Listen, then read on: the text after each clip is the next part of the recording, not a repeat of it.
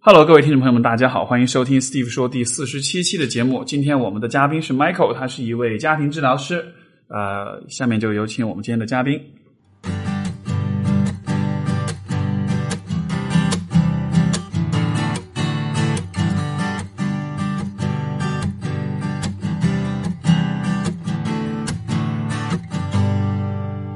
大家好，我是 Michael，我是一位家庭治疗师，对我是在香港过来的啊。那今天很高兴，很久没有见到 Steve 了，那难得你来南边，没错可我们可以见面。对，然后大家从 Michael 的口音就听得出来是香港人。对，那大大家等一下要忍受我这么烂的普通话，不好意思。可以可以锻炼一下那个听需要那个就是像广东口音的普通话，可以锻炼一下，蛮好的，蛮好的。然后 Michael 是家庭治疗师，所以说这个工作感觉怎么样？哎，这个对很多人都都觉得我的工作很很奇怪啊，怎么见一个人的问题，怎么见整个家庭？但是我、我觉得就是过去这十年啊，在这做这个工作里面，我就是真的可以听到很多人的很多家庭的故事，是然后就可以真的可以看到，就是一个人他面对的问题啊、很多时候我们都觉得啊，是你这个人不够努力吗？他这个人呃情绪的问题，是他管理自己的情绪不好吗？是，但是真的是很多的问题，其实我们当在探索我们的家庭关系、我们的成长的经历的时候，其实可以看到很多不一样的、不一样的一些啊、不同的故事在里面，嗯还有就是更多的改变的方法。没错对我我真的很喜欢听故事，我觉得啊，这个是我们在听故事的时候，我们在帮其他人去改变他们对啊人生的看法、对事情的看法，但是。我自己也觉得，我自己也被他们改变。应该在这个方面，你会有同样的感觉吧？你你刚才说你喜欢听故事，我说糟了，今天是让你来讲故事的，你说你喜欢听故事，对啊，其实很多人想听啊 Steve 的故事。对，没关系，我今天我讲一点我的吧。哎，如果既然你说你很喜欢听故事，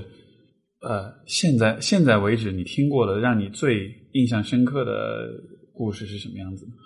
哇，印象最深刻的故事真的挺多的。我我觉得我我我人生呃，我现在工作的啊、群众啊，我来访者中有很多都是年轻人。是，然后我觉得我哎，你就是你平时都是工作都是在香港的对吧？啊，在香港、跟深圳、跟广州都有。哦都有香港应该是占占占大部分时间吧。是，对对对啊，然后然后当然也有些来访者是啊线线上的话，就是在各地啊中啊中国各地都有是啊。但是我我听最多的，其实我很喜欢跟年轻人、跟小朋友工作嗯，啊，这个是也是你你哪年的？我还真也是我年纪嘛。对啊，我还我还我还有点看不出来。说实话，你的年纪 我现在我是一九七三年的，是四十三、四十，这这几年啊，哦，是快四十四了，快四十四了。我本来推测你大概三十五六的样子，哦，谢谢。不不，真的，所以 这不是夸你，是我真的我在想你应该多大来着？我一直觉得，就是看着 Steve 的时候，我觉得你二十多说多岁的小伙子，然后一直觉得你怎么有名，有没有厉害？我觉得啊没有没有很棒。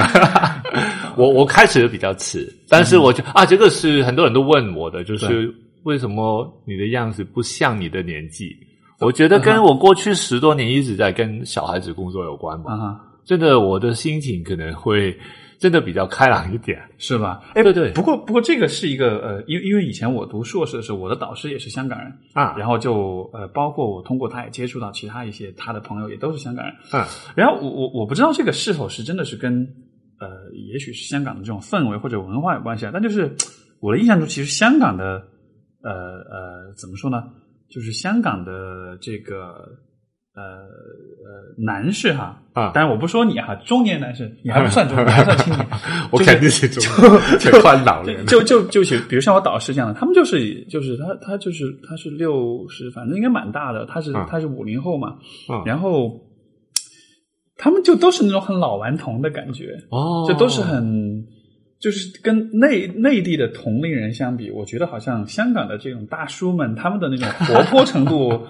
就包括以后你也会成大叔，然后我会看得出来你的活泼程度肯定是比这个 是比我看到的其他的这种可能吧？因这是一个这是一个特定的风格吗？这是一我我觉得这个是跟我们成长的环境也有点关系，啊因为如果是啊，如果你刚才说的是六十多、七十岁的人的话，那就肯定差差很远了，因为在。呃、中国内地成长的人在就是六七十年代，他们是经历过很困难的时间。啊对但是是。那时候是香港的黄金时代，啊，所以哪个年纪人，我真的是见过不少的人啊，除了我爸之外了，我爸是一个就是很压抑的人，但是我我见过也不少，真的六十多岁，真的很爱玩的人。啊啊。然后，但是这个我自己我身边的这一群倒过来是我是少数，嗯因为在我我应该是我这个四十多岁的年纪的人中，应该大家都在就是困扰，就是现在很多年轻人在各个大城市里面同样困扰的事情，就是是房子的问题啊，养孩子的问题啊，对生活的问题真的很困难，所以现在倒过来，应该是我真的见过不少的六十多岁的人比四十多岁的人还爱玩，在香港会有这种情况。所以，所以上一批人，他们到了那个年纪就已经有点无所谓了，反正就放飞人生了，就放飞自我了。有一点吧，还有就是真的是有那环环境不一样，因为就是那经历过一种很繁荣啊，然后就是工作很顺利啊，生意很顺利的时间，我觉得他们的看法会不一样吧。所以，所以，所以，或许这个心理学的这个心理咨询这个行业，真的是一个可能跟经济好坏没有关系，甚至说经济越越越紧张越差的时候，可能我们的 来的来访者会越多哈，大家都不开心。我觉得倒过来，我们做这个行业的人应该很难去认真的去想要赚多少钱吧，因为我们这个行业真的，我我觉得外面有一些宣传说我们这个行业赚什么什么一天赚多少钱，我觉得真的真的是骗人吧，因为我我就是如果你有良良心去做的，肯定不能赚到那么多钱。那但是我觉得好玩的地方就是。我们看人，我们看人生，真的有不一样的角度。然后，真的有，就是如果你的选择要找一个快乐的人生，你会有更多的方法。我觉得是，我觉得我们工作里面给我最大的价值，真的是有这种这样的。是你刚才你刚才提到，就是你会呃开始比较晚，那你之前在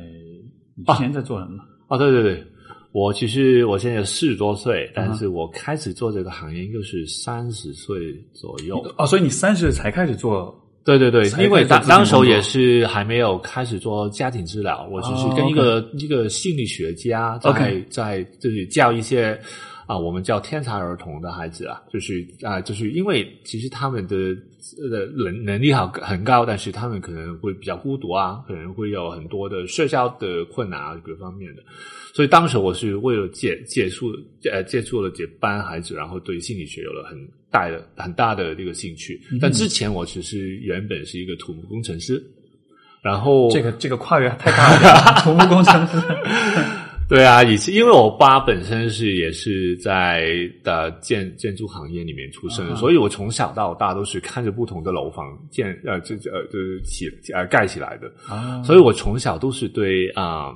对工程啊对科学的东西非常有兴趣。是对，然后到到大学的时候，我一直都觉得我要当一个工程师，是一个科学家。但是后来发现，当科学家真的可能会没饭吃。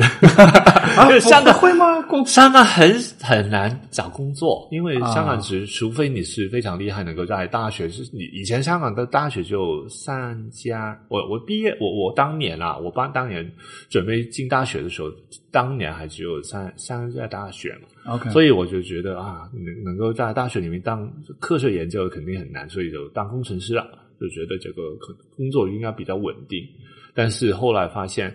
我真的不是一个稳定的人，我没办法过我怎样稳定的生活，真的是我我会觉得很压抑。你你说的稳定就是那种比较规律的朝九晚五那种。对，那就很规律。然后你的每一天的工作就是会，就是客户要要求的房子要怎样盖，然后我就就把所有的资料放进放放进了电脑里面，放进计算机里面，然后就算一算，就是啊，这个楼房应该这个墙要多宽，有多多厚。然后这个杠杠杠劲啊，就是要多嗯多多多多多重什么的，就是每一天都是这样啊。OK OK，对啊，然后我有一些人觉得很好，因为这个工作很稳定，收入也不错嘛。但是我真的是做了一年，就开始觉得很抑郁的感觉。嗯然后，然后我我很很更更害怕的是，我看到，哎，我后面那个高级工程师，他现在有十多年、二十年的经验，但是他他的工资是我的三倍，但是他做的他是生人生跟我现在一毛一样。啊，然后他坐在他后面在房间里面的 我们的呃一个其中一个老板，嗯哼他是工资很高，嗯然后就在这个行业里面算有点地位，但是他的人生也是跟我一样啊，就每天早上九点多，然后就是不停的就是站坐在电脑面前，不停的把不同的呃数数据放进去，然后就不不停的算算算算。我觉得不行吧，结果不是我想要的人生。已经看到自己未来是什么样的了。对对对对，就是我我我我可能是我我这个人比较喜欢就是不同的新鲜的事情。是是是的。那所以后来就转投了心理学这个。对我后来其实我中间有一个转折，曾经是回去大学就是觉得啊，我要不要读一个 master，读一个硕士吧？嗯那可能会找到更更厉害的工程的工作，但是是后来发现不行，然后就走到一个啊，我觉得很好玩的，就是那个呃 business consulting，、嗯就是那个呃商业顾问对，啊，那时候就觉得哎。啊，每一天都跟不同的行业的客户去谈他们的生意，嗯去给他们意见，然后去不同的世界各地去工作，是应该很好玩吧？对，但是当做了一年，还是觉得，哎，我对商业的东西也是没兴趣。是是是，后来我当时就发现，我其实对我，我发现我对自己的心灵有兴趣。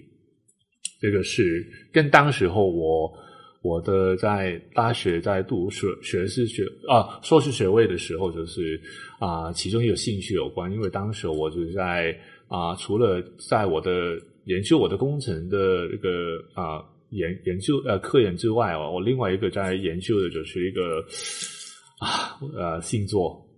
跟塔罗，啊哦，OK，星座跟塔罗啊，对啊，这个然后对啊，就是这样，所以所以你的爱好分布，哎，不是，就是你的这个方向，你看。工程，然后心理，然后有有塔罗，就就这三个都是好像三个好不大好不搭边的东西。对，还有还有很多音乐啊、摄影啊，很多对，就是那这些东西是怎么在你身上找到这个交集的，或者说就是这个矛盾共同体的这种感觉？其实对于我来说，就是我会对所有的探索人生、探索这个世界的奥秘的一个、嗯一个东对他所有东西都有兴趣。我我刚才不是说我以前大学大学的本科是啊物理学嘛，就是科学嘛。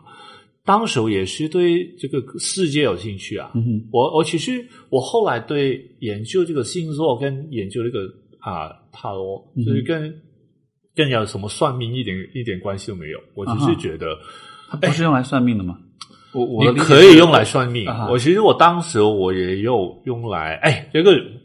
这很有趣。我当时是因为学这个星座，然后我要研究，哎，星座就是究竟是有什么一回事啊？嗯它就是怎么看人，怎么看这个世界的。对，然后我要研究的话，最好的一个人材人的就是一个材料去研究，就是我自己啊。嗯，所以我开始不停的把我的星盘不停的研究，嗯然后我发现我研究的过程，我对自己的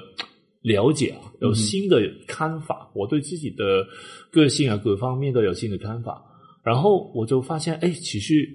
原来心理学这东西，就是心理学这个这心理这个方面跟心灵这方面，其实不是我中学啊、就是我中学跟大学的时候看的一一些就是心理学的书呢，嗯那么就是那么 dry，那么很很很无聊的，很无聊的，嗯。就是应该是很好玩的。还有就是中间探索的东西可以很多，嗯所以我开始就对啊、各方面的啊、星座啊，而是所有的算命的东西有兴趣。但是重点不是在于帮人算命，也不是在在帮自己算命，而是要看就是啊，这个世界究竟这这究竟这些古老的一些啊、哲学，而是啊、玄学啊，就是怎么看这个世界的，嗯，就是因为你说学物理，我倒觉得，呃，就说我会觉得，因因为因为我其实是，呃，我的我自己的这个天赋或者擅长其实是偏文的，但是我高中的时候呢是学的理科，嗯然后我理科又很烂，像化学、生物都很烂，对对对但是我的物理就很好。然后因为我会觉得物理的确是一个帮助我们认识这个世界，我觉得非常非常好的一个一个学对对科。对你能够通过他它的看世界很对，其实很厉害，很厉害，对对对，所以所以所以我觉得，但是但是你你当你在讲说你能够通过塔罗、通过星座这样的视角来看世界，因为因为我的理解，它就是靠你出生的时时年月日、出生的时间来推算的。你应该也应该，我觉得你你你这个性，你肯定有研究过一点点。我对他的研究仅限于是 给别人算命，所以跟你是相反的。啊，哎，说起来，我我我我我我我我之前就是想，就是最近有也有人问问我，就是为什么会对这些东西有兴趣，然后我就是问我啊，是不是为了要帮人算命啊？对，然后为是不是在大学的时候为了泡妞啊？当时我就发现，哎，糟糕了，我真的是一个理工男。对，因为当时我真的是研究星座的时候，我真的我第一本拿着的拿着对让我对星座有兴趣的书，其实后来发现原来是一一本就是很很有名的一本书，叫《Lover's Sign》，就是那个情人的那个星座。嗯但是我拿着怎样的书，我看的时候，我也有给我的一些女同学看啊，嗯但是我真的是跟他们谈这个研究啊，你知道这他就是怎么研究，是怎么看你，就是对这样怎样，我真的很理论的跟他们讲，然后我后来我回想就是。糟糕！我真的是一个完全是一个理工男，我完全没有想过就用这个方法可以，好糟糕！我有点错过了多少的机会。是是是，别人可能会觉得你在你在暗示啊，结果你是真的只是你只是真的只是想讨论而，已。讲完就是走了，是怎样。对，但是里面真的很有趣，就是把、我最初的是觉得星座把人分了十二类，很无聊啊，而且这而且这不科学啊，就是对啊，你怎么能不科学啊？，对？但是后来来发现来尝试说服我一下，改变一下我的星座看法。，其实啊，我我们首先就是啊，原来后来我才发现，就是所谓的星座，我们一般人所理解的星座，就是啊以啊，其实啊，古代的时候人是以这个地球，而是我人本身为这个宇宇宙的中心嘛，对，所以他看所谓的星座，就是看太阳的位置，嗯相对于自己在位什么位置嘛。那我们平常讲的星座，你是狮子座啊，你是处女座啊，嗯嗯什么的，就是说你出生的时候，太阳的位置在宇宙的哪一个方位。OK，但是原来不只是要看这样的，还要看月亮的位置啊，火星、木星、金星什么每一个，然后每一个部分就是代表了你的心灵的状态的其中一个部分，好像是你太阳。其实我们平常讲你是什么星座，其实这个只是我们的那个理啊，就是我们理性的部分，而是从心理学我们可以大概可以理解为我们的 ego，嗯是本我的一个部分。但是但是但是，比如说太阳、月亮的位置和你这个人是什么样的，这个这个是怎么哦这个很有趣，因为我后来就是发现一件事，就是我看了很久的星座星座，但是我我我不能理解，就是为什么会有关联。嗯但是我发现一件事，就是当里面里面很多很多的不同的一些啊啊、一些描述，我觉得跟我内心有共鸣的时候，我发现我自己会变变成了哪样的人，所以我不能确很明确的告诉你，就是星座里面的东西是真的还是假的。对但是当你相信的时候，你发现里面会有一些跟就是你所谓的相信，只是因为你跟你心里面有一些想法跟感受会有产生了共鸣，然后你就慢慢的会更加变成这样。所以是自我暗示有点。对对对，有一点这样的事情。嗯嗯当然，倒过来，我有些时候会会有想过，就是哎，我我是狮子座嘛，嗯但是我就看看哎。处女座的人是怎么描述他们的？二是啊，那个啊，天秤座的人是怎么描述他们？中间会找到一点点会跟自自己有一点的连接的地地方，但是完全跟这种狮子座里面描述的东西也有差别啊、所以我有些时候觉得，其实刚才我说嘛，就是啊、星座就是说你太阳啊、月亮的位置，那太阳跟月亮啊，而是各个行星它们的行星它们走的的一个还有这个规律嘛，我就觉得会不会这个宇宙本身就是就是从啊，我们看到的物理的存在有一个规律，到我们的心灵好像是我们什么时间出生，其实中间有一个规律，我们会变成怎样的人？但是这个规律不是我们能够理解的。反正我觉得这个部分不重要，重点是你怎么去了解你自己，然后找到你开心的地方。所以我后来发现，我对算命一点兴趣都没有。嗯我为什么对治疗有了兴趣？嗯哼因为我发现我的目标不需要就是找一个不可能知道的答案，是我要找的是怎么让自己更开心。啊 OK，所以就是对于你来说，星座或者塔罗，它的目的不是去预知未来、去推测什么事情，而是说在在研究它的过程中，你其实实际上是在研究自己。其实里面对我来说是这样啦。嗯其实里面我也曾经试过不止一次啊，我帮人而帮自己算的时候，也真的算了一些会让我觉得，哎，这怎么巧？怎么怎么真的讲到，好像讲到我自己的嗯状况了。嗯但是我发现一件事，是其实这个是跟我现在在心理治疗里面工作里面的感受是一样的。当一个人他愿意去找更好的人生，是愿意去改变，你跟他讲什么，他都会愿意尝试。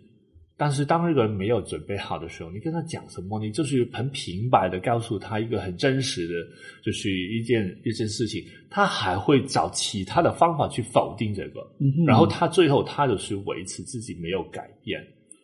所以这个星座的力量其实有多强大倒倒好，就是也是看人。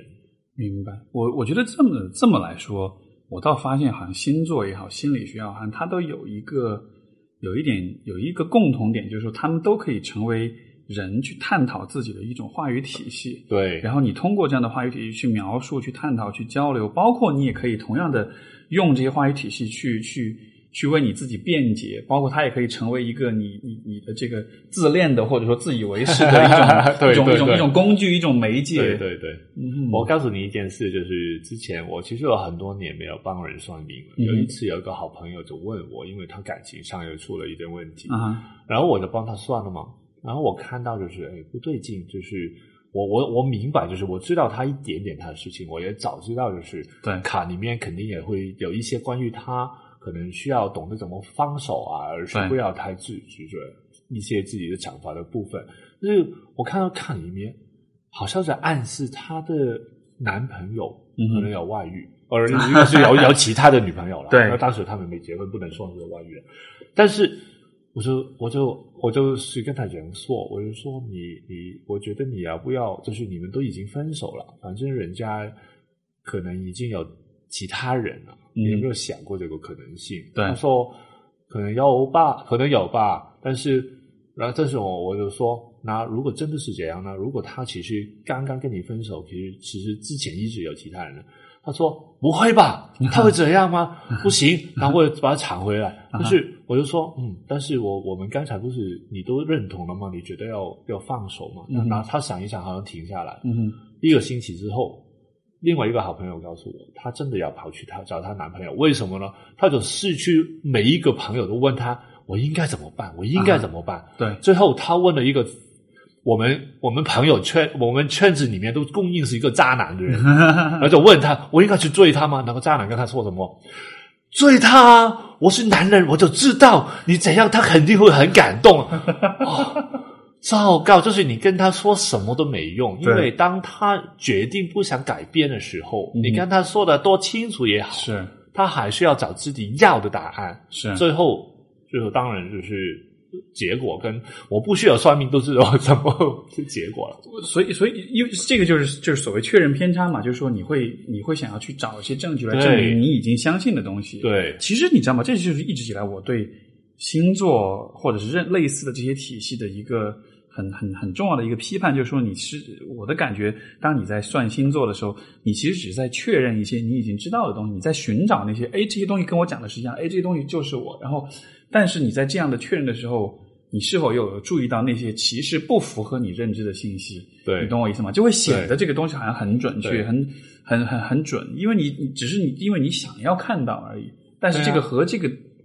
和星座这样一个体系，它是否真的能够去帮你去知晓或者去预知一些事情，我倒觉得这没有必然联系。对啊，其实所以我我我觉得这个放在我们现在的心理的行业里面也一样，嗯因为有些时候我们真的可以啊，很快可以可能是啊，看到这个来访者他需要什么，嗯哼然后他可能某一个部分的自己也在认同。但是为什么我们在工作的时候，很多人都觉得 啊，你们在谈什么怎么做事，好像重复又重复是某一个概念，而是用不同的方法去，就是我们叫打稳一个概念。嗯为什么要这样做？然后是不是你们在骗钱啊？而是嗯你们多想多收半个小时的嗯哼是咨询费啊？嗯哼，所以有些时候我就觉得，大家不明白一件事，就是当你有些时候你走得太快，你把一个很简单的答案你可以给人家，人家可能会觉得哪哪一秒钟可能很会很认同，但是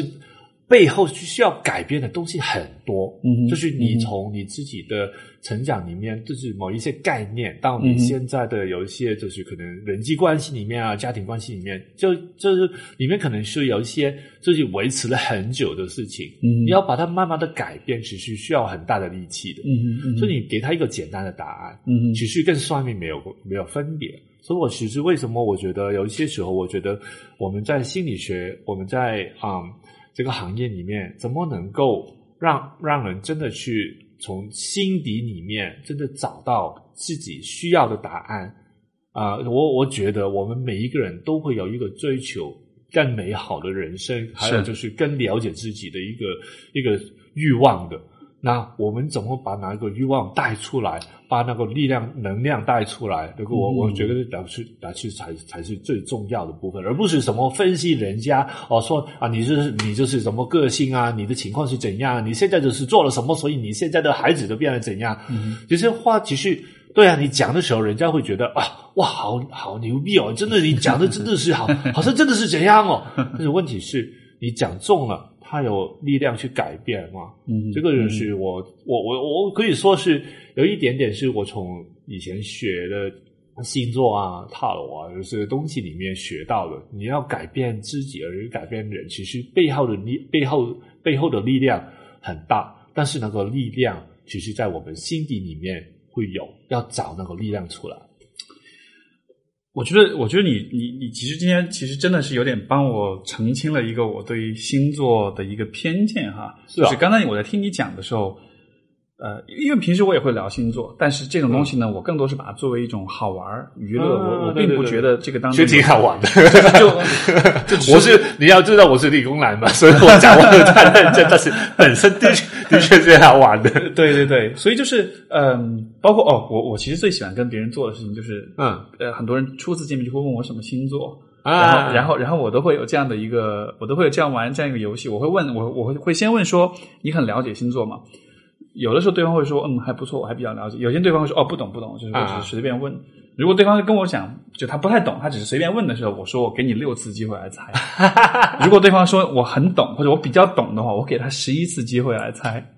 是啊，然后，然后我，然后如果是有的，比如说我们是在一块喝酒啊，或者我会说打赌，如果你十一次没有猜中，你要请我喝酒。然后你知道吗？我经常赢。对呀、其实 其实真的，你知道吗？我发现我以前在，呃其实我以前的星座，我不只是看书那一种了，我真的是在澳大利亚读书的时候是是跟老师去学的。啊啊，我然后我的老师是真的是就是开班，然后我们是上了十二堂堂课，然后还要我另外还去跟他上了一个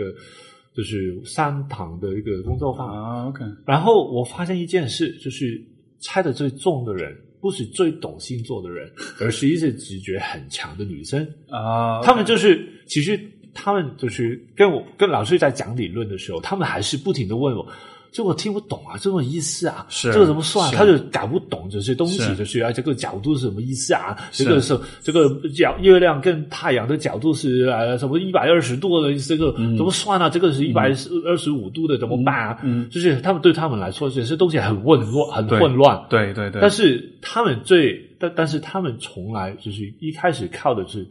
我，我就是不知道老师跟他们讲，就是啊，他拿了一张照片出来，然后形容这个人，对。然后就是这个通常都是名人呐、嗯就是可能是什么明星，而是什么歌手嘛。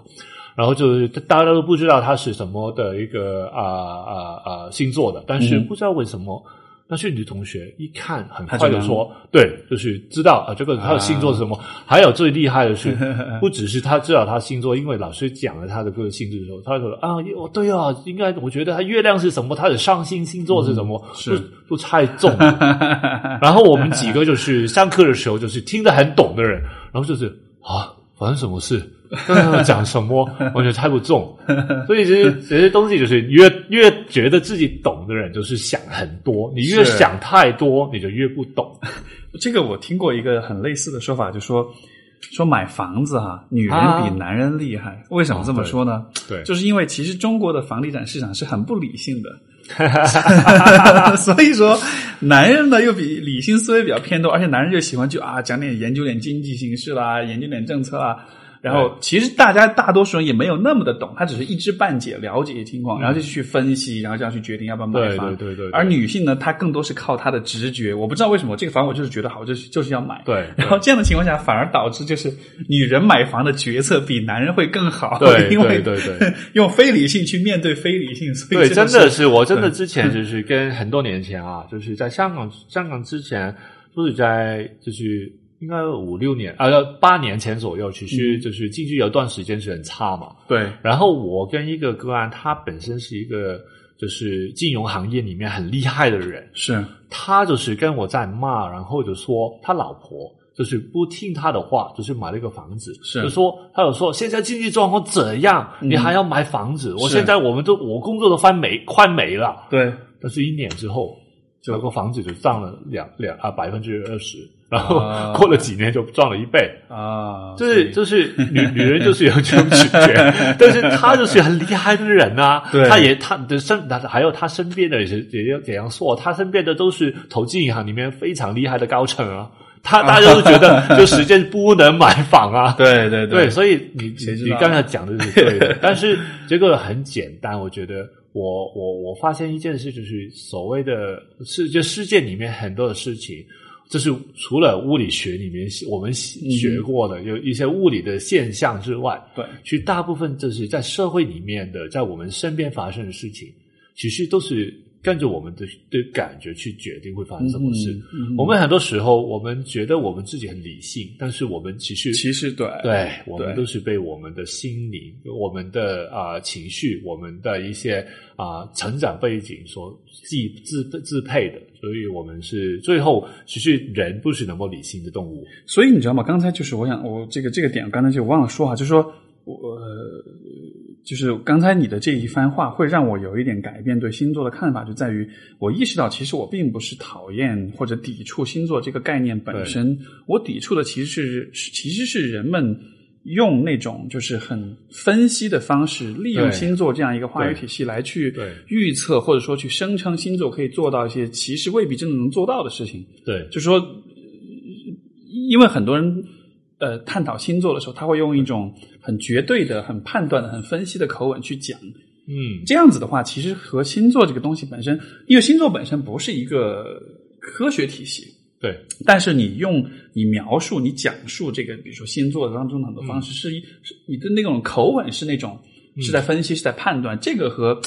就说就说，呃或者换句话来讲，就是我喜我不喜欢的部分，我可能更多的是人们用它的方式，对，所以这个是一个，因为但是知道最不喜欢的部分，对对对。大家用的方就是某一些人用这种方法，就是是赚钱是嘛，是因为是是大家都喜欢嘛，大家都喜欢有简单的答案嘛，没错没错。于是我发现很有趣的事情就是，大家就是你要一个简单的答案，他当时候他伤心了，他觉得对这个答案就是我要的，然后他多少钱都给你，是，但是你真的为了他好，给他一个他需要的答案，他会倒过来觉得你在害他。没错，实际上最呃，我觉得最合适或者说相对来说更为理性的一种方式，应该是给他一些分析的角度，提出一些问题，然后让他自己去寻找自己的答案。对然后，因为人是这样一个不断成长跟探索的过程，如果你直接把答案给对方了，其实就也许这并不能替代，而且这也不应该替代他自己去探寻的过程。对对，但是好像星座就是，呃就也许这并不是他最开始的这种存在的价值或者意图，但是慢慢被包装成了一个可以给你一些快捷的答案的这样的，一个东西。肯定不是，对，因为而且而且现在，而且其实现在心理学我觉得也有这样的趋势。慢慢对对对也成了一个这种，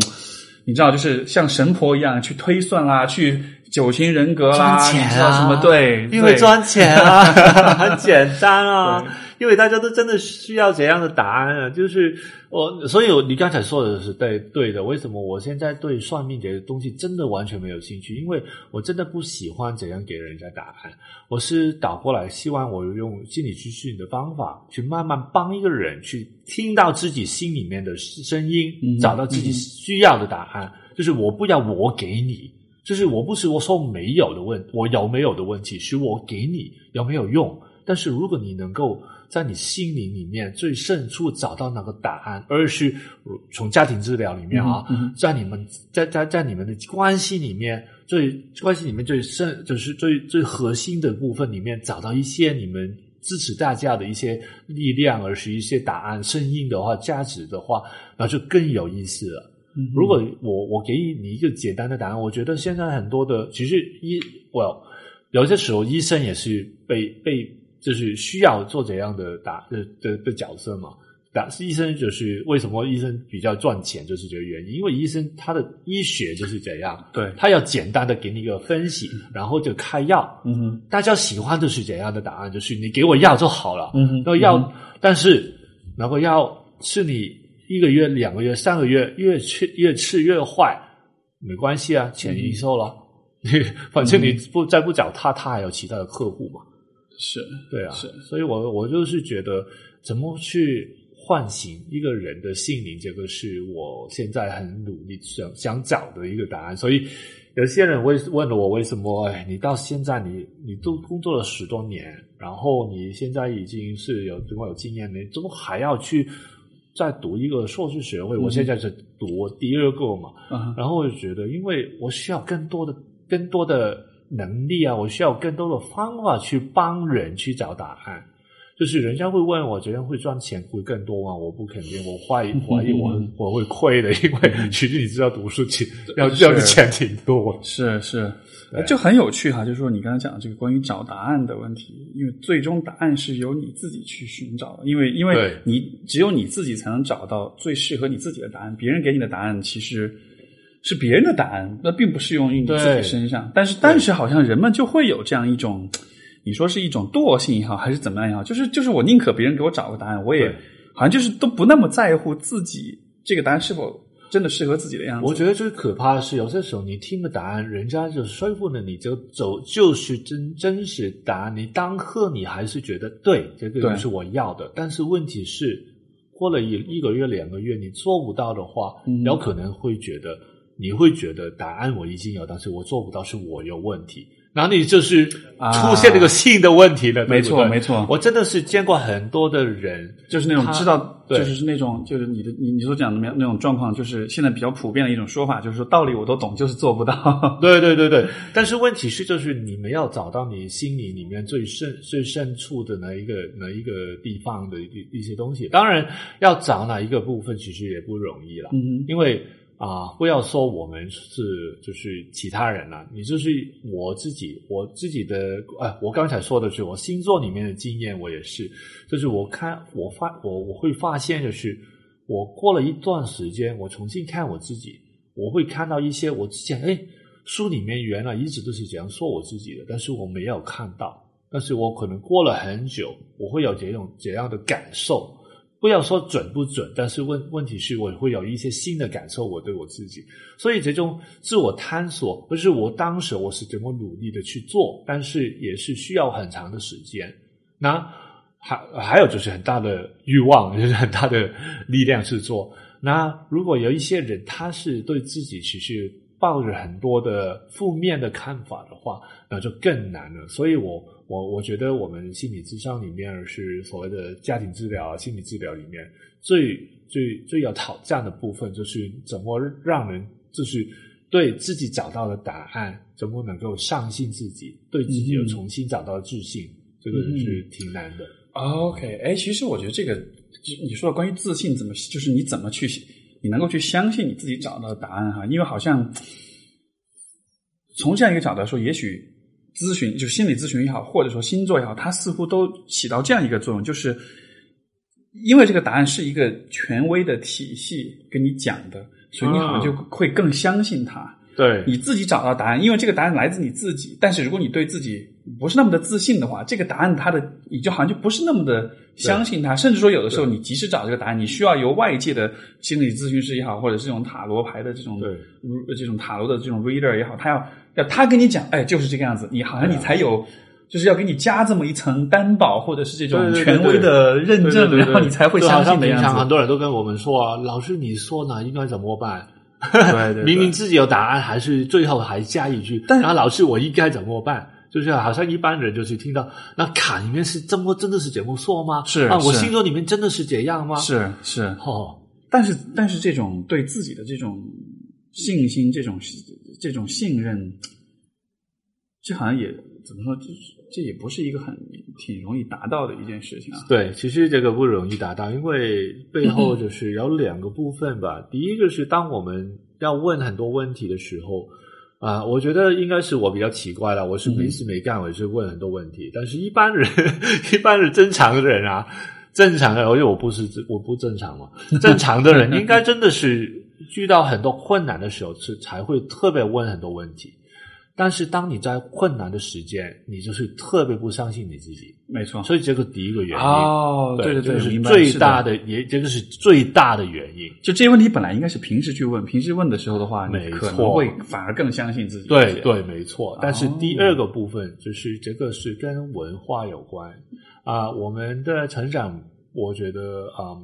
尤其是在中国的环境里面，中国的文化里面啊。就是无论在学校里面，还是家庭里面，家长跟老师们都会告诉你怎么的答案才是对的，你的答很多时候都告诉你你的答案是错的。然后就是当你我真的见过很多很多人，他们就是完全没办法相信自己，他们可能是非常聪明的人，他们可能是在学校里面是学霸，在工作里面是非常厉害、非常有地位的人啊。但是当最后。他们要找自己的答案的时候，还是会回到，就是哎呀，但是我爸会觉得不同意啊，我妈会怎么说？哎，我我觉得我我我以前就是觉得啊，其他人会怎么说我？我身边的我老我的老板会觉得我是怎样怎样。就没办法听到自己的声音，就是因为我们从小到大，我们都把自己的声音压得很低啊。当然，你可以说在外国的地方，他们把自己的声音放得很大，那代表他们能够找到自己的内心的世界吗？不一定，但是会多一个，就是会少一个阻碍。是是是是，而且我我觉得这是非常好的一点，因为就是说，嗯。在比如说，在东亚的，在中国的这种文化当中，你能够成功，你能够出人头地，其实有相当一部分的呃呃因素是在于你足够的服从，你足够的愿意去。啊，就是说去听从权威的这种，对对吧？你你是一个努力工作的员工，然后你对，包括在家庭上面，你是一个更孝顺的孩子，在在做工作上面，你是一个更勤奋、更这个埋头苦干的这样的一个对一个员工，然后这样子似乎你才能够在人生的阶梯上才能往上攀登。但是这样的一种攀登。它的代价可能就是你对自己的这个想法，你对自己的这种判断，其实你就会需要有的时候需要把自己的判断放在一边。对，因为你刚才说的攀登的那一个路程啊，其实就是是其他人去设设定的，就是社会设定，不是你自己在找出来的。是是是。所以当你自己发现你自己的内心里面找的东西是不一样的时候，你就变得很纠结，而是很矛盾，甚至是有一些人是很抑郁。对啊，因为你最终你你以为你成了人生赢家，但是当你在人生赢家的位置上，你再来看自己的时候，就发现我可能都已经。我的自我可能都已经看不到，都已经听不到了。我我觉得，我觉得我你你也应该一样了吧？应该就是我们就是身边有很多来访者，都是在其他人眼中都是人是人生的大赢家。没错啊，我我真的是我记得有一个啊，有一个来访者有一次，他他就是非常厉害的一个做生意的人，然后他的他的他开的餐馆就是去的人都是非常有名有地位的一些，可能金融行业啊，就是各各个行业里面最有地位的人。然后他就有意识告诉我，啊，我因为我问他，哎，其实你怎样？就是他是一个年纪很大的人了，就是六十啊，差差不多六十岁的大老板。我就跟他说，哎，其实你怎样抽大麻好像不太好嘛，第一次犯法的，第一对你自己的不太好。然后他说，哎，在我们这个创新里面，就是理所当然的事情，是公开、公开的秘密，你知道吗？我我现在跟我就是我的我的客源啊，呃，我的我的客我的我的货我的货源啊，就是我来帮我买买卖啊卖给我们的，都是哪个哪个银行的哪个哪个总裁的，他帮他卖的，买啊卖给他的，然后哪个哪个哪个什么公司的哪个大老板就是，我我我说。你们一般成功人士怎么全都是在抽大麻？发生什么事？他就说没意义啊，人生没意义啊，我不抽大麻干嘛？那那这不能想想象啊，就是哇，一一般就是我们在我们一般的人的眼一一般的人的眼中，就是非常厉害、非常有钱、非常有地位的人，他们的人生发生什么事是。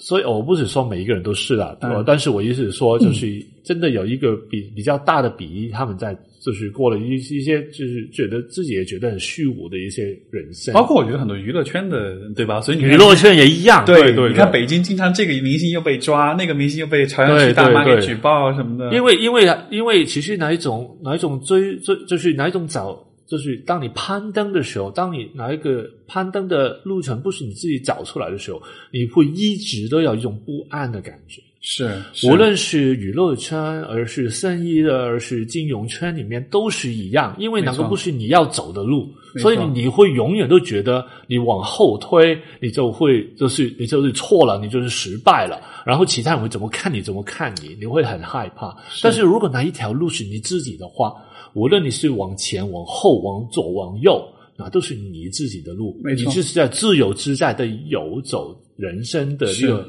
的的经历嘛，所以你不会有这种感觉的。其实我我我的像我的来访者当中，有相当一部分人，他们就说，且都不说是这个，就是多么成功或怎么，我就觉得包括很多普通人，很多时候你呃，他告诉我说他对生活会觉得很焦虑或者很抑郁或者很怎么样的时候，就是。你看他的选择的工作也好，你看他过的人生也好，如果你去跟他探讨这个是你真正想要的吗？你就会发现很多人都他在做的事情都并不是，都是可能比如父母安排给他的，就这样的情况是如此的普遍，以至于有的时候，当一个人跟我讲说：“哎呀，我对我的我我觉得我的人生挺没意义的，我挺没动力，我工作也没什么动力的。”嗯，然后这种时候，我这种时候我的本能的反应，我自己就会自动脑补，就会立刻问他：这这个工作你喜欢吗？是不是你自己选的？你往往就会发现，他说这不是我选的，或者是我不喜欢我的工作。对，这个就是我们有时候家庭资源里面就是重要的地方，就看到里面哦，你的家人对你的影响，你成长的环境对你的影响。对对，这个部分啊。不过你刚才讲说的时候，我又想起另外一件事，嗯就是当当很多时候很多人都是看着爸爸妈妈，而是看着其他人的眼光去走自己的路路的时候，你会永远都问他一句，就是当啊，你你不走这一条路行吗？他会很快的告诉你，不行啊，那怎么生活？但是你细问他的时候啊，你先不，我我我当然不排除一些就是真的他们生活环境真的很困难的哪一些人，我我有一些来访者，他们也会有就是比较困难，不只是说他们，因为我有些时候还是会解一些公益的个案的，啊，但是有一些真的是他们环境很好，然后我问他们，你生活有问题吗？不行啊，不工作的不会有我有问题啊，那我就问他。你买的车是你自己赚的钱，而不是我爸送的 啊？那你手上的包包也是你赚的钱？哎呀，不是这个妈送的。我我说 你现在这，你今天来找我的时候，你开的车跟你你你你现在带的包已经就是你你的工资的是一个月的工资，我不不两年还是三年还是四年的工资了？对。你还是担心你，你还担心你现在一两个月不工作会没货没没办法货？你在说什么？他他他们当时就会想一想啊，对哦。但是就是我发现这对哦，为什么我有这么大的不安？对，那个不安就是我们为什么停不下来的原因，就是因为从小到大给我们的声音，你一定要怎样走，你再怎样走才成功。背后另外还有一个意思就是，你不怎样走，你就死定了啊哈。所以这个很有趣，因为我们真的，我们真的相信了那个声音的？我们内在的声音，其实这个是我们的内在，内在其实有很多声音，我们有自己的声音，但是我们成长里面有很多其他人的声音，是，其实他们的声音都很重要。在我们的就是我的工作里面，我的角度来看，其实这都是爱。你是你对你的老师的尊重，你是你对你的爸妈的爱，所以你对他们的话，你放得很重。你把他们的的的意见你放在很放在很前的位置，甚至于其比你自己自己这这是你自己的声音放得更前。是，但是这个是爱，但是这个爱是你就是这个是爱的应该有的状态吗？然后通常都是慢慢的变成了一个重新探索他们 跟他爸妈的关系啊，怎么去重新建立跟爸妈有一个新的一种啊，作为一个成年人怎么去跟爸妈的呃沟通的一种方法的一个经历了。是，其实你说到就是这种父母的这种影响啊，我觉得可能很多人在去面对或者说去理解这个假设，比如说来自父母的声音或者意见的时候，他们可能没有看到的一点是这些声音。呃，在多大程度上是真的是在为你去做考虑、做规划？在多大程度上，它又带有那种想要控制你、想要对呃，就是去逼迫你，或者说这样的一种意图在里面？因为当你想要，就就说，比如说，如果我是一个父亲，然后我对我的孩子，我发自内心的想要为他好，那么我可能会告诉他一种观点，但是我很想让他接受我的观点，听我的话。我可能会用另外一种方式来表达，或者我会表达另外一种观点，就是这个区分在孩子的角度，他可能是没有办法区分的，对，没办法。所以说，有的时候他有的时候来自父母的这种观点，他可能更多的是希望你服从，希望你听他的，但是这种声音会变成这个人去规划他人生的一个呃一种一种一种依据。但是当你这么做的时候，我觉得就会出很大的问题。你觉得父母为什么会怎样呢？其实我有我有另外一个看法，他说是不是有些啊？当然有一些父母真的是有点有点奇怪的，他们真的很喜欢去就是压迫其他人。但是我大部分时间就是发现，我刚才不是说嘛，就是我们内心有一种很强烈的一种不安，就是来自于哪些声音？是，但是我们的父母本身也是被他们从小到大听到的哪些负面的声音所影响的，没错。所以他们也是根据哪一些声音去去。可以，你可以说是压迫你了，但是是。对他们来说，他们真的以为这是爱啊，因为他们以为爸爸对他的也是爱啊。是是是是，哎，其实我真的觉得这个声，从声音这内心的声音这个角度来说，真真的是一个很好的一个角度，因为你看，比如说刚才我们说到，像内陆的上一辈人，五五零后、六零后，他们经历过很困难的一个阶段，在那个阶段，他们也听过很多的这些声音，对。这些，而且你可以。显而易见的看到，这些声音在当前是依然在影响着他们的很多的行为、很多的选择。也就是说，他们可能到现在都还是在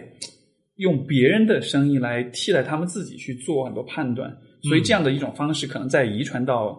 而不是遗传，就是说通过家庭的互动，在影响到孩子身上，就就会有这样一个代际传递的过程。对啊，对，然后。整个社会都会在这个氛围里面，就是发展的话，其实这个声音就变了，是一个 norm，就是一个这叫什么，就是一个啊标准常态，对对，叫常态了。对，所以这个是一个，这这这是为什么我们很多时候要听自己的声音的时候那么难？嗯，因为我们从家里听到一样的声音，但是在社会里面也听到差不多的声音。嗯嗯嗯，但是。我觉得很，所以我觉得啊，家庭治疗给我很多新的角度，就是怎么去看，哎，家里面每一个人他们经历过什么，他们什么一互互相的影响，然后里面，其实我我觉得啊，我还是觉得某一某程度上，我觉得你这种这种互相的影响中间会有一些有问题的部分，是，但是我还是尽量会用一种就是。家庭的连接，是这种连接，某程度上也是一种爱了。但是，但是我们怎么去调节这种爱，我觉得是我们要做的事情。而且刚才就是说，这个关于这种声音的这种寻找，呃，因为如果如果是因为我我自己的个人更多是个体的会多一些啊，然后现在的话更多是就是偏这个动力学，就是还是看原生家庭对对对对对。但是我发现这个里面的这个这个原理或者说这种过程其实非常像，因为你在看一个个体的成长的时候，也是在帮他去。去澄清，比如他的很多感受、很多想法。对，然后 你会发现，很多人他其实他是有自己的声音，他是有自己的喜好、有自己的愿望的。对，比如刚才我们说到，你去选择做什么工作，去选择呃呃学什么专业，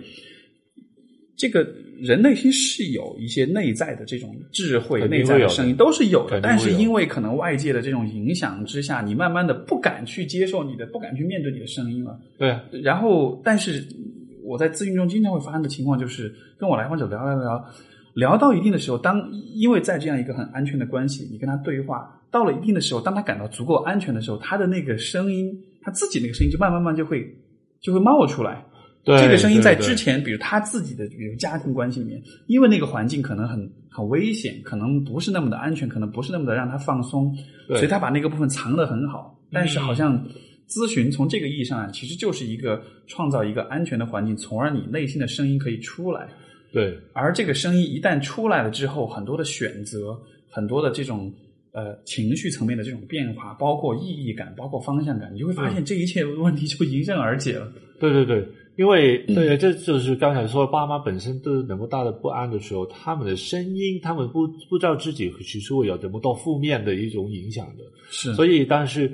啊，所以我们其实没有在，就是我们在家里面会感觉到一种熟悉的感觉，但不不代表我们的内心觉得安全，因为本爸妈本身也是在一种不安的成长呃的的环境里面成长。但是，当你找到自己安全的环境，我很喜欢你这样说，就是我们真的是可以听到自己的声音，嗯。啊，你不一定就是立即要回应那种声音，但是你知道它存在的时候，你就会你你就比较安稳。还有就是你可以去选择嗯什么时候去听哪个声音，你声音有很多啊，你可以而而而是你听到一个声音，可能你内内心里面还有更深处还有其他的。就是你的一些声音要走出来，那就慢慢来啊。这个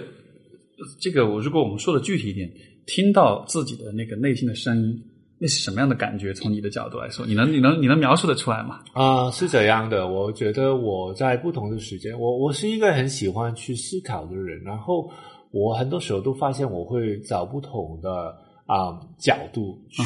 思考同一个问题。对，但是我后来，当我越来越能够就是啊，去找到内心的一种就是啊，去了解自己的感受的部分，因为因为之之前的我自己的内在的声音都是理性跟理性的对抗，是就是讨是所谓的讨论，在辩论，在争对对，要要，但是自己跟自己辩论了。对但是后来发现，其实我我内心就是重新了解我自己内心的一些啊、声音，我就会发现里面会有很多不同的。好像是我会听到你，我里面会有理智的声音，嗯但是我有创意的声音的，喜欢玩的我啊，然后很喜欢去找新的啊、新鲜感，而去找新新意的一些一个一个我，还有里面可能会有一个很就是很感受性的我，可以多愁多愁善多愁善感对的我，然后可能会有一个很关注身边的人的我，就是我会在意啊，其实我我怎样做的话，我的爸妈会怎么想啊？我的女儿会怎样？我的我的我的我身边我妻子会怎样？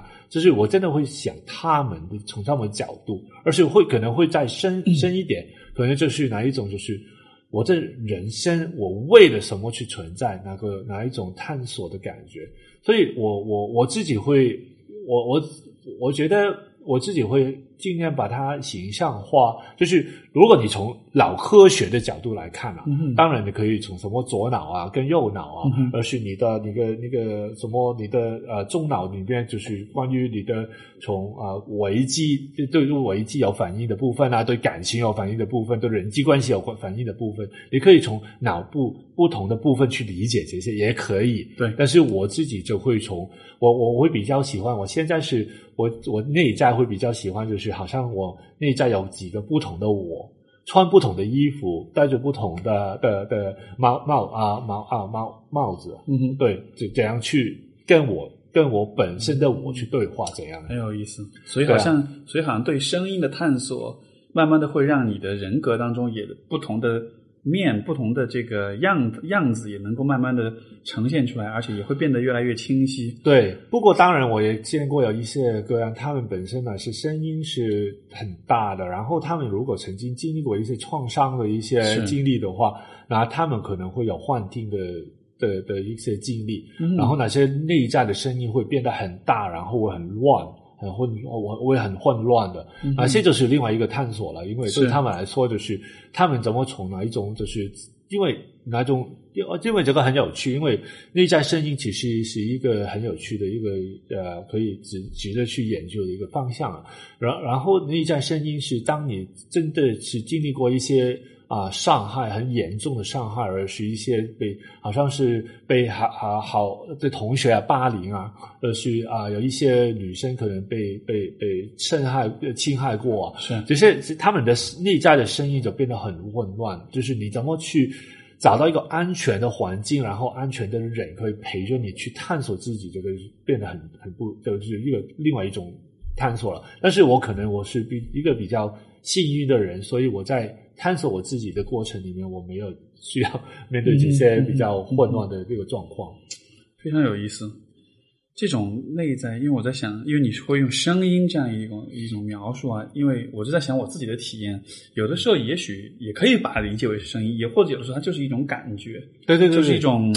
因为我就在，因为因为比如说，我就想到我曾经我自己人生中的一些很重大的决定，嗯呃，因为我是一个其实性格会很容易纠结、容易犹豫的一个人，但是在、嗯但是在做有一些很重大的决定的时候，比如说当年我选择从加拿大回国来，嗯，又比如说我最开始在在北京，后来来上海，嗯，然后包括就是做现在这个职业，走进心理学这个职业，包括就是就是这个从企业里面辞职出来自己单干，然后就是、嗯。就是这些选择，回头来看好像都是，其实怎么说呢？就是那个时候，如果我做很多很多的分析，很多很多的这种对调研的话，我反而不知道怎么做选择。对但是我发现好像我自己的那个，就是我这个人的这种特性，反而是遇到这种情况的时候，我反而就不要想太多，然后呢，更多的是靠你的心里面的那种，就是很很很具体来说，就是，如比如说你面对一个选择的时候，如果你选了对的那个方向，嗯然后。呃，不是，就如果你选了不对的那个方向，你真的会觉得胸口有点闷，你知道吗？你就会有那种身体的那种感觉，觉得对哎呀，这个好像不对。你选了那个对的选择之后，你整个身体感觉会很舒畅，就好像是你的身体的反应，它在在给你发信号，在告诉我我你对错。我我之前也有类似的经历啊，我我觉得我在成长的过程里面，我慢慢我我我刚才都说了，如果是一个很理工男的我，我我真的会把刚才说 呃我脑部不同的部分对 怎么思考的部分，我这样理解。但是我当我把就是拟人化的时候，我真的可以看到就是。好像是我内在不同的部分，我需要尊重它。是然后好像是大家一起开会，可能会有一个是老板啊，就是我的本我的人格，就是我我会有一种这样的概念。但是我当老板也好，我里面有不同的声音，好像我创意的声音，我的喜欢玩的声音，还有就是那个很认真的声音，对而是对对真理很很坚持的声音。每一个声音如果不得到尊重的话，其实内在就会出现很大的，就是一个一种矛盾了。对，慢慢的话就变成就是自我就是打击。是。其实我你刚才就是说，如果你真的选择很多都是听某一偏向于某一种声音，然后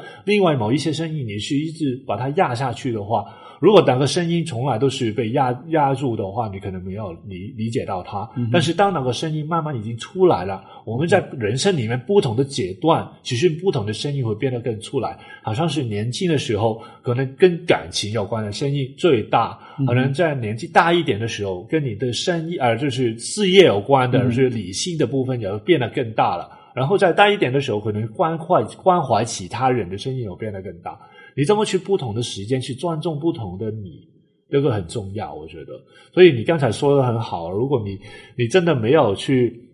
放开，让自己某一个部分的自己去做这个决定，然后只只尊重自己这种决定，你可能人人生变得很不一样，或者可能会变得很闷。对，就我其实在想，其实这样的一个，因为你看，像什么内在的声音，这个东西，呃，如果真的一定要站在很科学的角度，其实也蛮难，也没法衡量，或者说至少现在可能还暂时没办法衡量哈。对对对，所以说，所以说，在心理学的范畴之内，其实，呃，在心理科学的范畴之内，其实要去研究它是蛮难的。对对但是我就在想，这样，的但是但是其实，你看人又的确是会从这样的一种方式当中去得到好处，对吧？就是我们跟随内心的这种想法，我们做自己喜欢的事情，就这样的一些结论或者这样一些建议，好像暂时还没有办法用从很科学的角度去证明它。但是与此同时，因为因为我在考虑的一个问题就是。这样的道理，其实比如说我自己又从这样的方式受益，我也能看到很多来访者会这样受益。但是怎么样让更多的人去相信这一点？在那样的时候呢，我就会发现，我就不得不去用一些解释，用一些理论去合理化这个东西。比如说，我经常会呃，有的时候跟我的来访者所讲的一个去看待的这个方式，就是说，你看，其实你在做一个决定的时候，包括你在一段关系里相处的时候，嗯呃，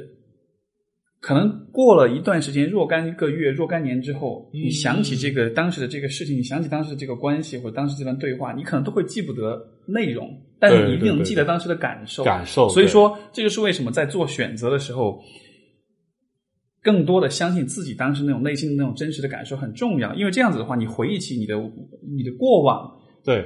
那些细节，你都会忘。但是总体来说，你对自己的过过去的这个一系列的经历，那种感觉是总体来说是积极的，而不是说我一想到过去，我就总觉得各种后悔。就好像你看完电影之后，很多人都不没办法把里面的细节都记对得，没错但是总体的感受你还没错，没错。所以就是一一或许是因为这样的原因，就是我我尝试在向别人解释，所以你这样子的话，你按照自己的感受来做选择，你的人生才会是幸福的。因为你往回头去看的话，那个大概的那个情绪属性是偏积极的，是比较好的。不过有些人他们其实偏于理性的，嗯所以我还是觉得有些时候，当我们能够把握一些、掌握一些啊、呃就是科学的知识，能够怎么去，我我觉得重点不是科学本身是不是完全能解释。啊，这些啊，这些现象啊，嗯而是每我们我们内心的世界里面很复杂、很很奥妙的一些东西。啊，我觉得重点是，当你用不同的语言啊，不同的类型，好像是科学的语言，可能是文学，而我而是我刚才讲的，就是星座也可以啊。是是，问题是就是怎么怎么找到那个共鸣的感觉，就是我我因为我们的工作里面最后还是靠着我们单科的那一个一点的连接，我们跟来访者的一个连接，然后我们把我们的一些啊、我们我们用的语言去引发他们的思考，或者是感更深的感感受嘛。所以我觉得，我我觉得这些科学的东西不一定能够完全就是给我一个我觉得我觉得是啊、足够的答案，但是在帮助一些人去形象化，而是去更啊、用一个不同的角度去理解我们要讲，而是他们自己内在的声音里面要跟他讲的话的时候，会有帮助。所以我我、嗯。我现在觉得 学习还是重要的，当然当然 因为真的不同的人，他们需要听的一些语言有一点点不一样。没错，没错，是这样的。嗯，有我不知道你有没有听说过有一本书叫做《炼金术士》，哦，就是《The Alchemist》，然后有有有有有，呃，那个是我人生里面非常重要的的一本书，就是是是什么里面很重要的？啊，就是李超是 Paul Clo 啊对对对哪本书，就是我我非常重要的一个一一本书，我我看了很，我看了两三次吧，然后我哦我比你看的多，我看了大概有十次。对，我我是一个不会不我看书很慢，所以我没有看很多次。但是我是我很喜欢那本书，所以我特意的找了不同的版本。我没现在在澳大利亚的家里有三三四个不同的版本。你刚才说的这个关于这个内在声音，其实我觉得那本书它就是一个特别好的一个，当然它是用很诗意的、很文学的方式来呈现，对但是它其实讲的就是这个，就是这个东西，就是你怎么找，怎么去寻找内心的这个声音，你怎么去跟随它去。还有就是里面里面的主题，其实对我来说能够共鸣为什么怎么重要？因为嗯我觉得我很小的时候，我已经有一种有一个有一个信念，我我应该有一个想法，有一个信念，我觉得是信念吧，就是问题是每一天我们都可以问。但是答案从来都在我们身边。这本书里面最重要的就是，原来他要找的宝藏，就是他啊一直生活的地方是下面。是所以我们要找的东西，我们可以去一个很长的旅程，嗯我们可以最后变成不一样的一个人。但是最重要、最重要的答案一直就在我们里面。我觉得这个是我，所以我这本书对我来说是非常非常它那个结尾就真的是我觉得。蛮有意思对，的。就我就就不跟听众透露了哈，因为不然大家去读读啊，我觉得，我觉得不需要透露了。对对对这这本书本身你，你真的，我觉得每一个每一每一节都很值得去，没错没错。这个书在大陆的翻译现在是叫《牧羊少年的奇幻之旅》。啊，对对对对对。不过这个翻译稍微有一点点，这个题目有点 有点傻，但是但是但是我倒真的是蛮推荐，包括我们所有听众朋友都是这个题目蛮可爱，我觉得这个这个标题蛮可爱的。我觉得 就是年轻人看的时候不会觉得啊，不对，不，现在年轻人他们对什么念经学士，对这术术士这个就比较有有兴趣对的。对对。对对对，这个这个书其实呃，而且你看，其实就是你看同样一个故事，同样一本书，我们看到的角度就会有点不同。啊，对对对，因为我在这个故事当中，其实我最最让我感到震撼的角度是哦那种，呃呃，怎么讲，就是就是因为他在这个他在这个故事当中，这个主人公他做的蛮多的决定，其实都嗯不是，就是越而且尤其是越到后来，他做决定的过程，他的决策的过程，其实就越是那种向内去找答案的。包括他有一个地方，就是那个他的呃呃，这个这个这个。就是他遇到这个炼金术师的时候，这个人给了他嗯两块石头嘛，乌乌灵和土冥，对吧？对他就说这个是帮他做决策的。到了后来，慢慢你就发现，他压根连这个石头都不需要了。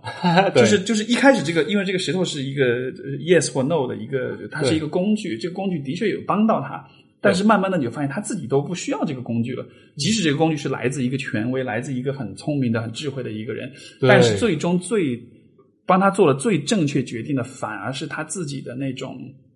当他自己去跟自己内心对话的那个部分。对而且他的对话最精彩就是他在沙漠里面那个就变成风那一段。对我当时对对，我每次读那个很精彩。每一次读那里，我都是一身鸡皮疙瘩，我觉得太震撼了。哎，你刚才说的哪一个？就是我，我觉得我看那本书另外一个经历，就是因为当时我看的时候，我已经就是放弃不再用啊塔塔罗跟嗯星座帮人算命了，把、朋友也问我，也尽量不做。然后来看哪本书的时候，就完全有这种感觉，就就不再需要这些工具了。没错，我我要看什么，我要找什么答案，是我们内心里面找。但是你刚才说风来部分，也是我非常、非常觉得非常重要的部分，就是讲到我我刚才说，就是找我们内在的声音的时候，其实你越往内在找的时候，其实你跟这个世界没有隔隔绝的，你去倒过来去跟这个世界更有连接的。没错，所以你找到里面的声音的时候，同一时间你会看得更清楚，你会听得更清楚这个世界的声音。你会看，好像是我，我很多时候我都跟一些人说，你你不需要，你你就是要找到自己的一条一条路，不需要跟你爸妈做作对，而是找倒过来，是这用过一个更好的方法去更去爱他们。你用一个成年人，用一个独立的人。的身份去爱他们，而不许说啊你不听他们，你就不再是他们好孩子，不是这个意思。是倒过来是你做一个更好的孩子，因为你是一个长大成人的一个孩子。所以我觉得这个风这个部分蛮有蛮有趣的，就是你听到自己的声音声音，你其实也更听到其他人，你甚至于能够听到这个世界的声音。我真的有，我曾经真的有这种感觉。嗯我我就觉得不不要讲的太神秘了，但是我是有 有有呃，不是，有有不，我我我我会觉得，其实其实就是，也许比如说，可能有些听众朋友没有读过这个书，或者说就是，也许还没有你的这种感知，还没有到这一层，对对可能会觉得啊，这个听上去好奇怪啊。对对，但是，但是，我觉得它里面包括你刚才讲这种这种感觉，就是我我没有办法用语言去描述，但是我会觉得真的是能够，就是内心的那个有一个部分是真的在跟着他在共鸣的，就是这就是这种就很有趣，就是这种。呃，你你向内寻找找到了那个声音，那个声音它属于你，但同时又属于整个宇宙，就是那种感觉，所以是有点玄哎乎。不过你刚才说，就是我发现有一件事，就是我我呃有跟不同的人都有提过这样这样的概念我发现其实很多人都明，因为呃，很多人就是都什么很多人都明白这个概念，就是说你内在的声音跟这个世界是连在一起。因为其实，在我们的文化里面，其实根深蒂固的都有这样的一些概念。我们的无论是佛教啊、道教啊，对而是我们的传统的一些就是信仰里面一直都有。是，所以其实我们就是要找我，所以我刚才说的是，我觉得你听得清楚那个声音的时候，你回到的不再是所谓的啊，我们中国的家庭就是怎样，就是这么简单一句话就打，就是回应了，就是我为什么会做这个选择。嗯你是倒过来，真的去重新去了解真正的所谓中华文文化是怎么一回事。嗯哼，我们的、我们的、我们的成长的这种文化，我们背后其实有很深、很很灵性的、很深的一种一种东西在里面。是从可能你看很多的不同的学科或者不同流派也会试图去回答这个问题啊。我想到，比如像荣格说集体无意识啊，那可能也是啊想要找到这个问题答案的一部分。但是我我个人的呃就是我个人的话，可能对我影响比较大，还是道教的那种思想。他讲的就是这种，嗯呃，道这个东西存在于万物当中，也包括存在于你自己里面。但他这个最后就是追求天人，对。对。对，就他可能是比较浪漫的一种说法，但是我理解他的意思，他也好像也是尝试在把这个内在的声音和整个世界之间的关系做一个解释，就是说好像好像万物当中有这样的一种本质的一种一种 essence，一种本质的东西，这种东西是贯穿万物的，它就是道这个东西嘛。对对对对，好像好像也是在这样去描述，所以所以因为以前我也是大概初中就是中学时代的时候也会读啊《道德经》啊这样一个东西，哦，好厉害！然后，就这么很浅的读，很浅的读，就是大概知道他在说什么。但是那个时候你虽然不是很懂这个东西，但是就是会有一种意识，有一种概念，就是对呃，包括后来读炼金术士也得到共鸣的部分，就是你会。好像就是我会慢慢的会产生一种一一种类似信仰的一种感觉，就是我会相信，就是这个世界上的有一些规律、有些规则，或者有一些这种呃呃，就是有些规律吧。这些规律它是始终存在的，嗯，但是这种规律无法被描述。但是，就是说，你如果你去尝试去描述它，去用科学的语言去去去去形容它，是没办法做到的。但是你是可以通过你的感受去找到这种规律，而且这种规律，你跟随你的感受的话，这种规律反过来就会帮助你，它就会让你对，能够让你得到你想要得到的东西，能够让你的人生变得很顺利。所以说就，就是这个听上去会像是一种有点盲目的一种信仰，但是实际上，我我我不知道，就是我只是我个人的人生，你知道吧？到现在为止，你就会发现，你按照这样的这种看似有点糊涂、看似不那么理性的方式去去做选择，但是最后你回头来看，你发现。所有的一切都 都朝着一个很好的方向去走，所以所以就是这样一种有点糊涂、有点这种不明不白，但是你又会觉得让你很踏实的那种感觉。对啊，其实我当然我我觉得在我们的工作里面，我我我们比较少有机会能够探索到哪个深层次的东西了。是哦，所以有其实可能很多听众朋友在听的时候 就说啊，糟糕了，我现在只是想解决我跟我男朋友的关系，是不是我要重新探索什么道教什么的？不不 不需要怎么？我觉得这个不是我我不是说你要面面对所有的问题都需要找到怎么深，但是我觉得。啊，这个也是我们每一个人最后还是需要探索的一个一个问题吧。然后你刚才讲的也是很有道理的，就是呃，其实当你能够看看到能够深的时候，你看的东看很多东西都变得很不一样的。其实我我自己也也有一种啊、呃，有一种感觉，就是当我们要找更，就是我们最后也是要找更有更开心、更有满足感的人生的话，其实。我发现一件事，就是当你不停追求一些很小的，对其实对于很多人来说不不小啦，就是要做更大的生意啊，嗯我我要有更高的社会地位啊，而需要更多人尊重我啊，要赚更多的钱啊。其实你放开来看，就是从我们人人生命这么神秘的东西来说，这些目标本身是很小的，嗯嗯，但是要怎么去探索这个，就是我跟这个。人生的意义是什么？存在我们跟这个世界的关系是什么？这个倒过来是帮我们很多的。因为我发现一件事就是，当你在集中于一个很小很小的所谓的啊，我要赚更多的钱的目标，你很容易感觉到挫败，是因为你很快会觉得孤独，因为你无论赚多少钱，那个都是太小。嗯，但是当你把你的重心放在这个宇宙的时候，而是放在你的人，就是你身边这个世界的时候，好像我现在我觉得我很多时候，我其实我也有我不开心的时间，我有我很痛苦的时间。我我过去两年都会有一些时候，我觉得我人生是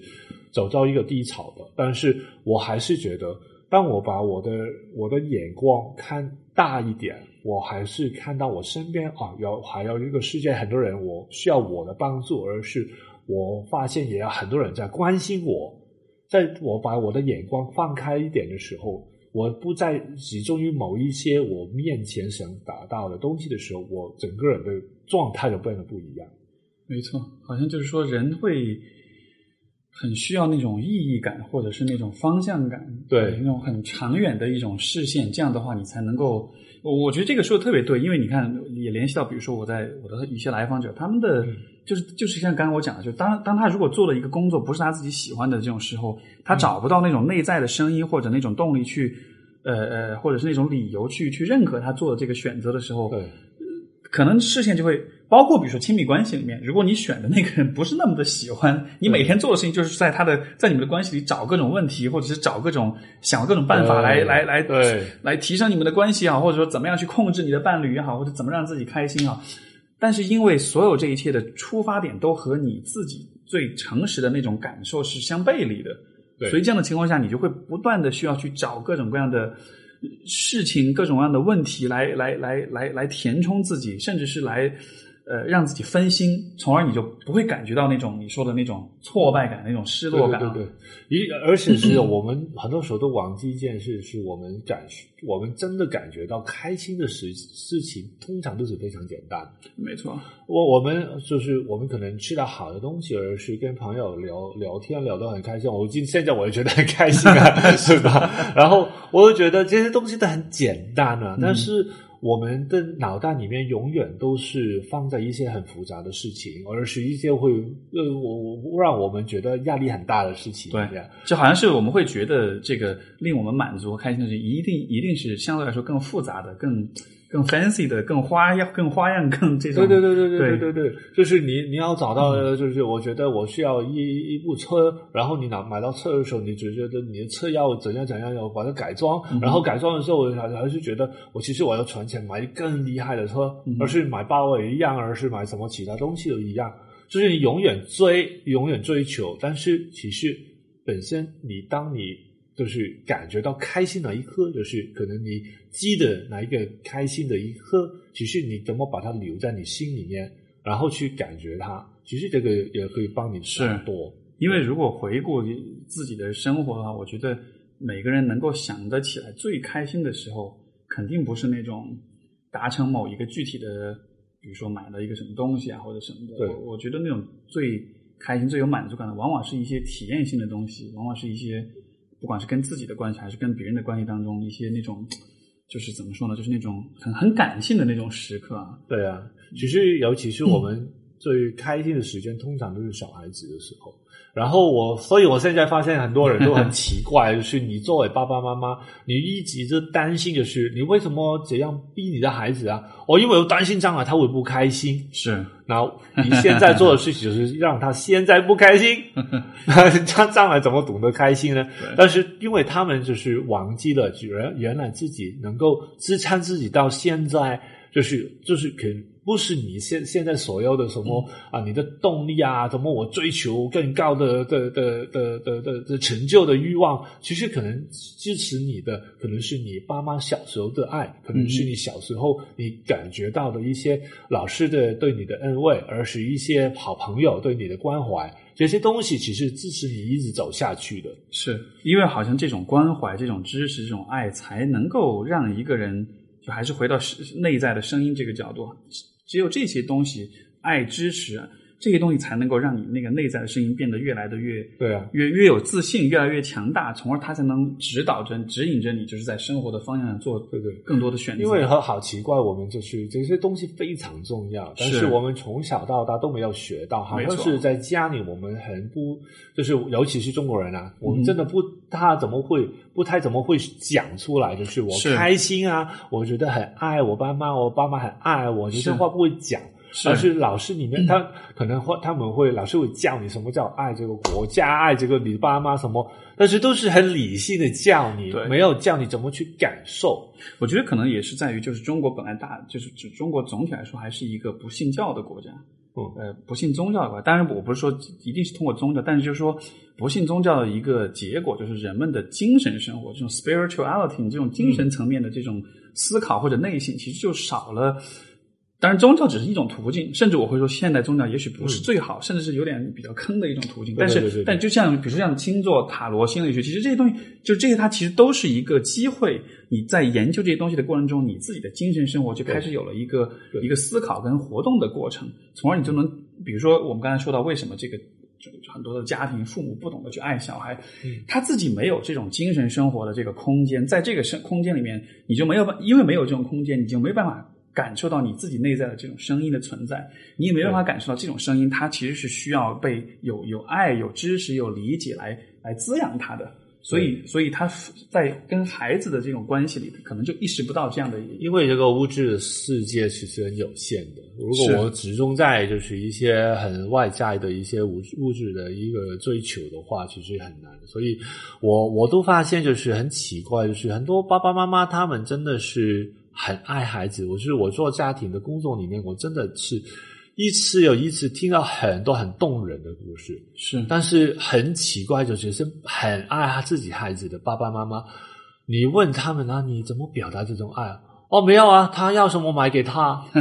哎，什么发生什么事？刚刚讲的很好，就是要你我怎么就是这个孩子出生的时候你都开心啊？你怎么去啊？觉得这个孩子开心的时候，你觉得都感动啊？什么最后变了？哎。怎么突然 又回到一个层面，就是很物质的层面哦，没有，就是我我爱要表达我对他爱的时候，就是哦，他要什么我买给他。对，诶，然后不是为什么不是你怎么去给他一个拥抱，而是你给他一个呃，怎么去啊，怎么去呃关心他，而是听他的一些内心的话。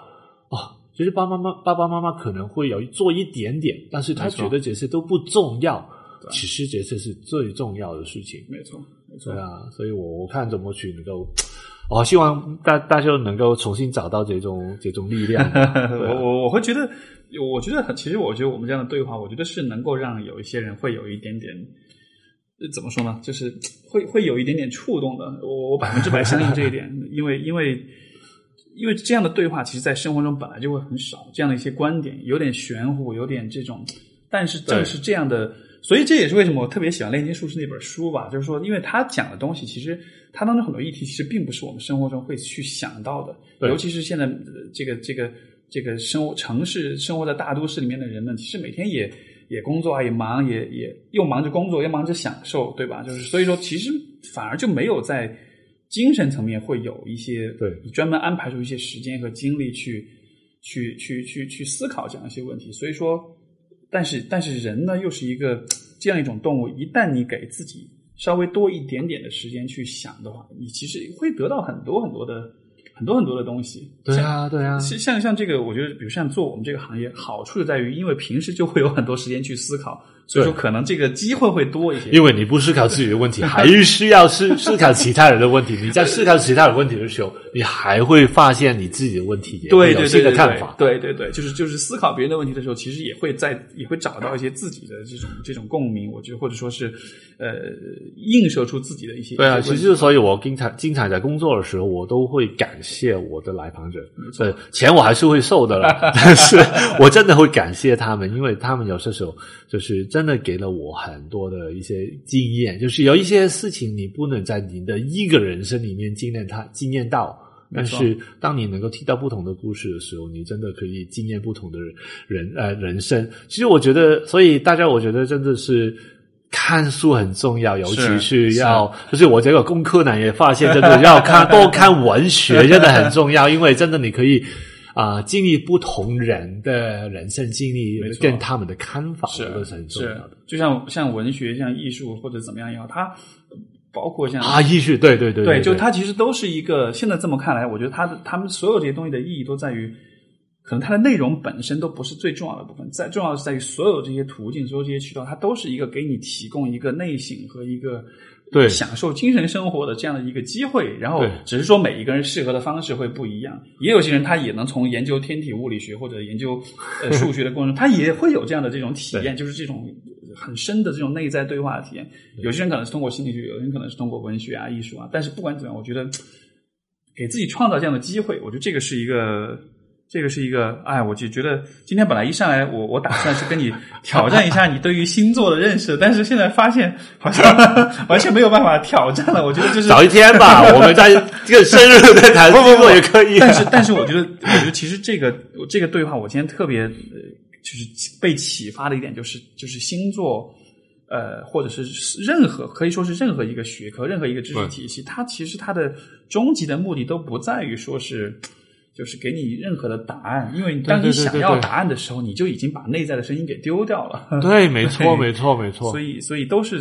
我们就是或许最合适的方式，都还是带着一种谦和的探索的心态去面对，不管是任何一个体系。不管其实我觉得，我觉觉得心理学里面的很多的科研的人，而是很多的所谓治疗的大师，而是以前的所谓的科学家，而是在更早以前的所谓星座的一些的一些研究的人，其实他们想做的最后也是要探索者是宇宙。然后探索这个宇宙最后的原因，就是因为找到自己。我觉得其实都有一个共同的一个一个点在里面的，所以我觉得这个是应该是我们人一个很共同的一种一种盼望吧。